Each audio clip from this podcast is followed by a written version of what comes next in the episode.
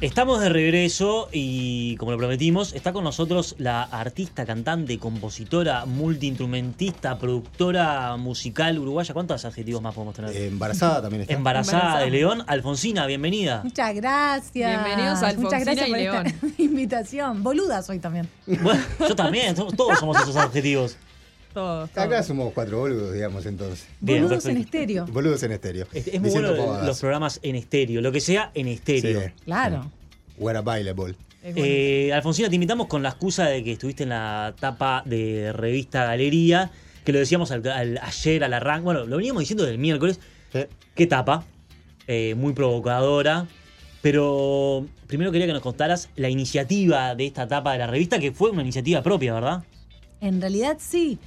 Eh, con la fotógrafa de esa etapa es Karin Topolansky, Sí. que es una gran amiga mía. Entonces yo ta, quedé embarazada, pasó el tiempo, me fue llevando tiempo encontrarme en ese lugar.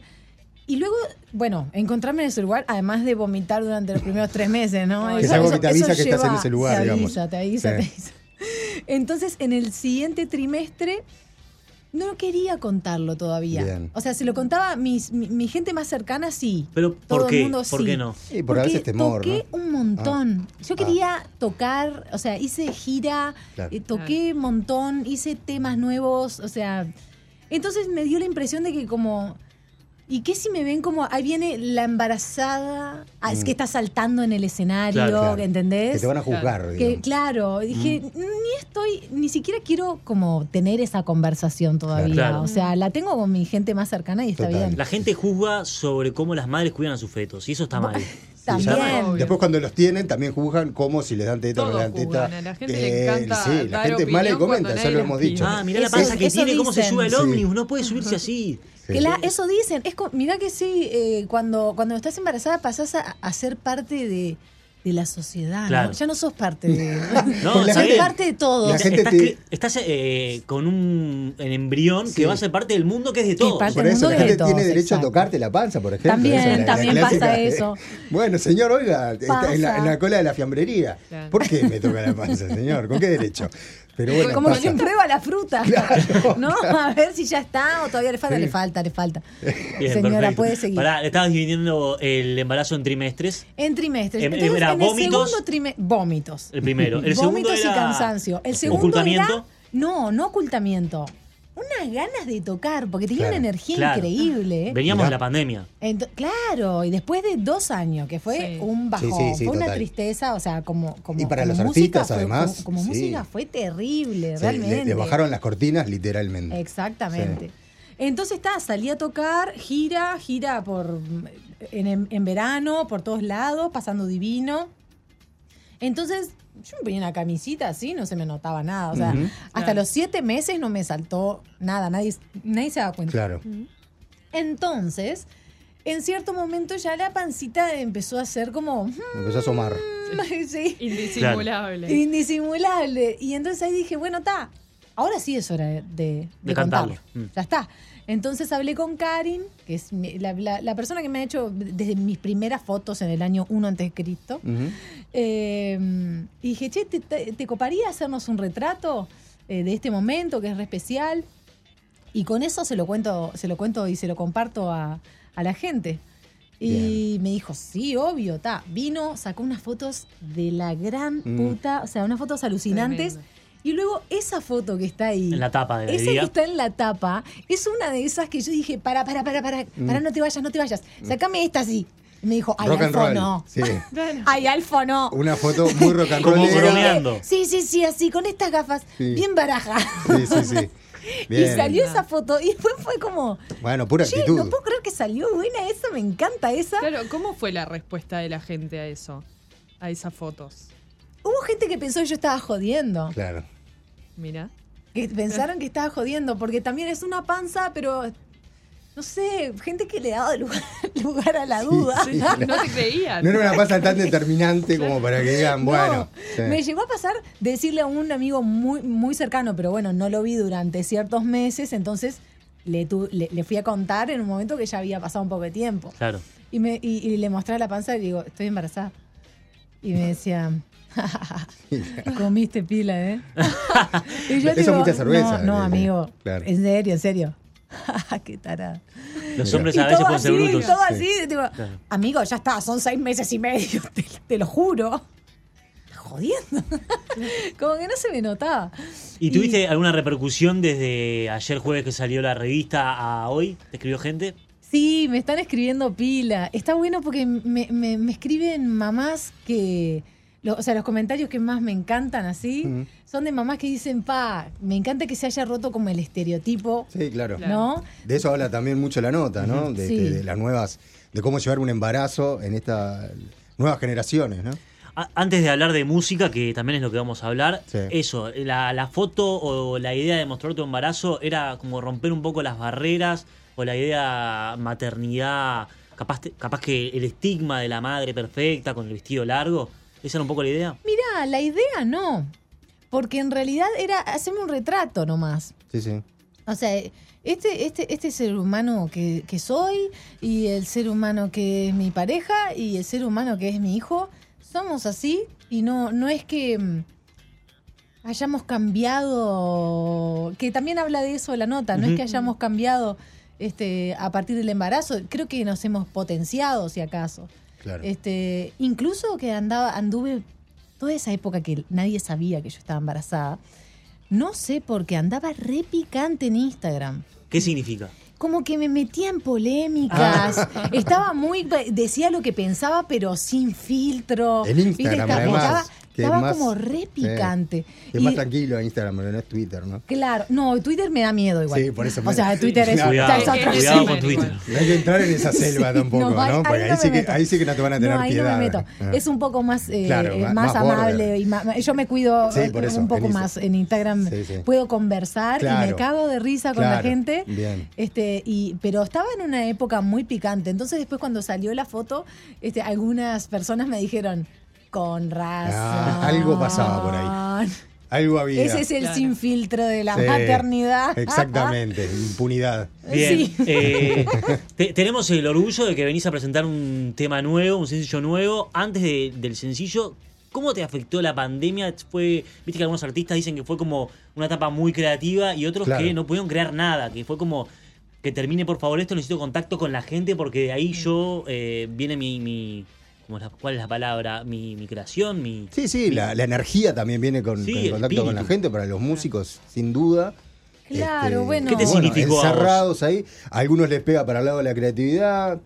El bajón, la depresión a otros. Exacto, por eso. ¿Por dónde anduviste Mm, sí, eh, bueno, la pandemia fue, fue, fue muy difícil porque un artista como yo, que no soy una artista masiva, eh, siempre está trabajando eh, con, con, con la esperanza. ¿no? La, la esperanza de crecer. Siempre estás ahí, como, ah, bueno, capaz que este tema les gusta. La, la verdad es que yo soy bastante experimental, entonces tampoco tengo lugar a que decir, ah, está con esto la pego, porque eso Claro. o sea, siempre estoy en algún experimento. Este, entonces, tenía una gira, iba a tocar en Primavera Sound eh, España, lo cual era súper importante para mí. Eh, tenía un disco por delante, eh, que lo tenía que terminar de grabar nomás. Tenía shows, tenía Todo eh, programado. viaje a Argentina, viaje a Brasil. Tenía una cantidad de cosas por delante y de repente todo eso cayó. Y yo en principio dije, está bueno, todo bien, todo bien. Pero cuando me quise acordar hay una depre, Sí, sí. Claro. o sea, una depre y una ansiedad tremendas. Sí, porque aparte se fue largo eso. O sea, Se fue uno pensaba, largo. bueno, vamos, esto se, esto se pone en pausa por unos meses. Sí, sí, todos pensábamos que iba a Exacto. y de repente rápido. estábamos, pasó un año y medio y seguíamos en la misma, ¿no? La vuelta, y eso que Uruguay fue bastante light. Si ves Sí. Argentina Mm. o yo qué sé, mismo Brasil, estábamos como en otra situación. Pero de todas formas, para los artistas era eh, ¿no? Sí. bares cerrados por mucho tiempo, este, teatros cerrados, sin recitales. Incluso- Recién estamos volviendo a una normalidad. Sí, y incluso en ese inicio ni siquiera me podía juntar con mis colegas. Claro. O sea, no me podía juntar con mi banda a, Sí, terminar de cerrar. Claro. Eh, estábamos todo el tiempo en esa incertidumbre de, Zoom bueno, el festival se hace o no se hace. claro. ¿Cómo hacemos? Bueno, che, vamos a morir todos como... Sí, ¿cuándo nos morimos? Claro, Claro. no sabíamos lo que iba a pasar, entonces fue como difícil. Sin embargo, me agarré COVID en un momento Mirá. ¿En qué Me momento? el ¿Que era una mala COVID. palabra? Ah, el primero. Me agarré el Ah. primer COVID y después me agarré el segundo. Pero estás eh, el, inmunizada, el primero es el que dolió. Claro. El primero Claro. dolió. Era la discriminación social también. El Re. primero Sí. era Re, claro, no me mires, no me, toques. Dejaron, me dejaron comidita ahí en la puerta y ta. los Por abajo, de la, por abajo No, de la, pero de eran la tipo puerta. tres Fainate días dejaba. seguidos de, Sí. de 40 de fiebre sin Ah, poder dolió bajar. literalmente. Dolió, No, no, por porque eso. sí, físicamente Sí, sí, sí. La- dolió. La pasaste mal. O sea, estuvo duro, sí. Ah. Bueno, y estaba encerrada en una casa, en la Juanita, sola, y la única que tenía era el telefonito. Sí. Entonces agarré y dije, bueno, me subo a cualquier beat que me manden. Ok. O sea, si, si vos me mandás tu música, yo trabajo en esa música durante el día y a la tarde la subo. Y así lo hice durante muchos días.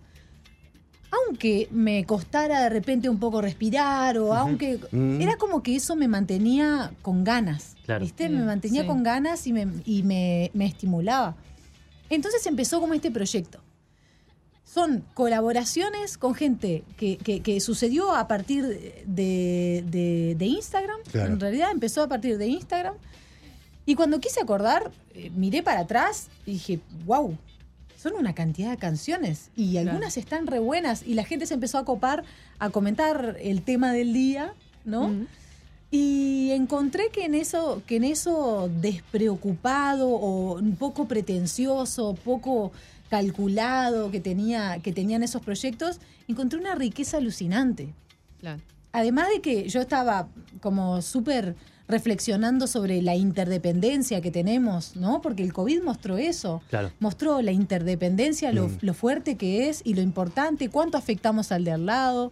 Eh, que si lo, lo pensás con un estornudo afectas al de al lado, sí, pero con un comentario también, Bien. con un tweet también, Sí, sí, tal cual. con como que eso hizo revisar muchos valores humanos que, que me alegro de que haya sucedido. Bien. Revisamos la, la mortalidad, ¿no? Es como que vivimos como si fuéramos a ser eternos y de repente fue como, Sí, "Che, sí, no- esto Sí. es serio. Mm. O por un momento, cierto que se recobró mucho la, la, esa noción, aunque está alrededor de nosotros todo el tiempo, la parca. Este, con el COVID, como no sabíamos lo que iba a pasar, era como, bueno, qué ganas de abrazar a mis queridos, Claro. ¿no? Como esas cosas.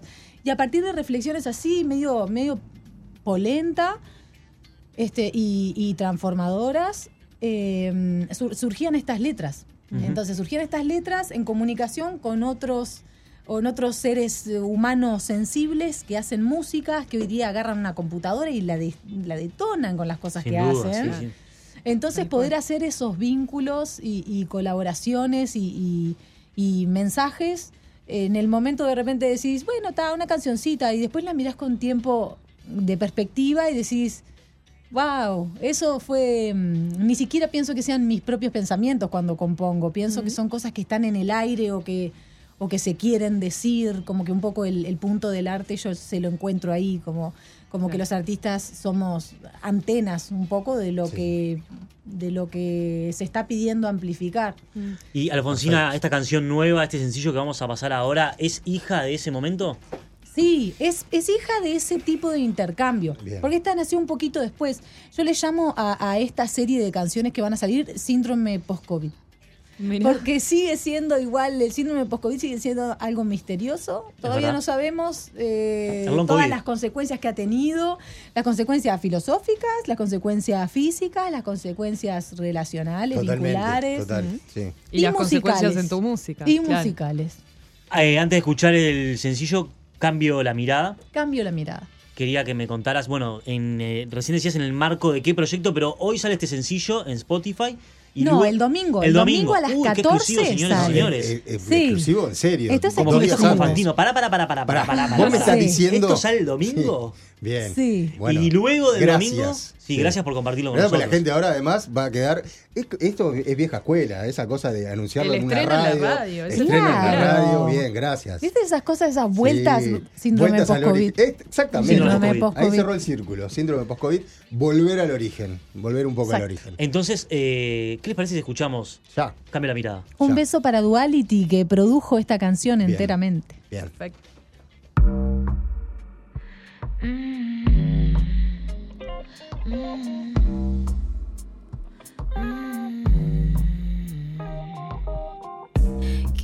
cambiar el mundo, pero sé que sola no puedo.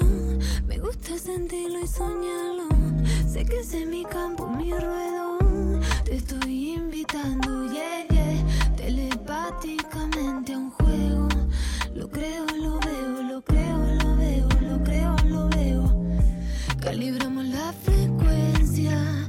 ciudad con un verso. Arreglamos con un beso malos pensamientos, malos pensamientos. Cuida la energía que le devolvemos al cielo. Somos enlaces con el sol que ilumina desde lejos. La gente sufre en silencio, lo sé, mientras finge que todo entiende.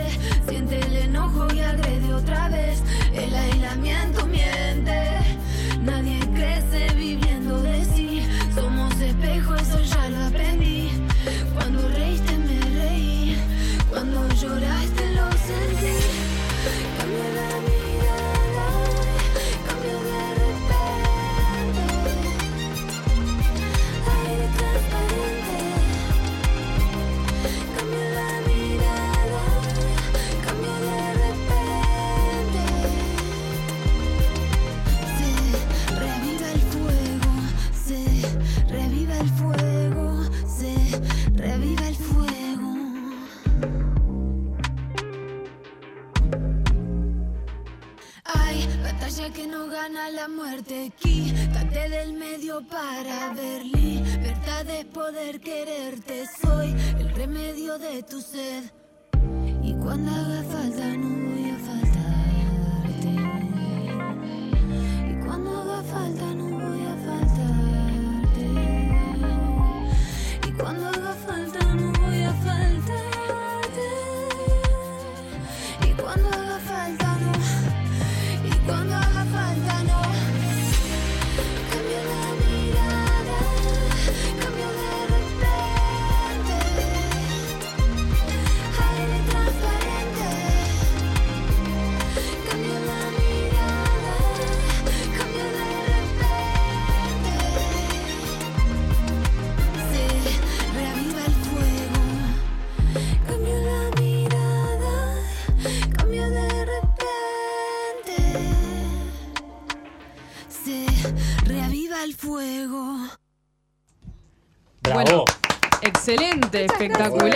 Felicitaciones. Muchas gracias. El otro día te, el otro día habías dado una entrevista hace mucho tiempo que decías estoy constantemente tirándome a la piscina. Te tirás acá a la piscina. Y otra vez te tirás a la piscina porque nunca habías hecho algo así de beats, ¿no? Yo siempre me tiro a la piscina y siempre está vacía. Es el Esa es la piscina que yo me tiro. Acá hay agua, acá hay agua, sí. Y o sea, a- el agua aparece. Estás en océano. Claro. Si no hay agua Yo acá. estoy en océano, Bien metida. Muy bien, bien metida. Eh, después pasamos con, con Pablo y a cobrar. Alfonsina, em, ¿cómo haces para, después de escuchar este tema, que cambiaste un poco tu, tu estilo, ahora hay beats, para fidelizar al oyente, ¿no? Porque a veces un, un oyente es cómodo, le gusta lo que escucha, a veces quiere el mismo acorde o el mismo Re. power chord. Lo sorprendés con esto, decís, bueno, ahora, Y, ¿y este y, claro, cintura? y No debería. ahora tenés como ese estilo a veces ecléctico y Ah. hay que, o sea, Alfonsina cambió en este sencillo y lo que hacía antes no es lo mismo.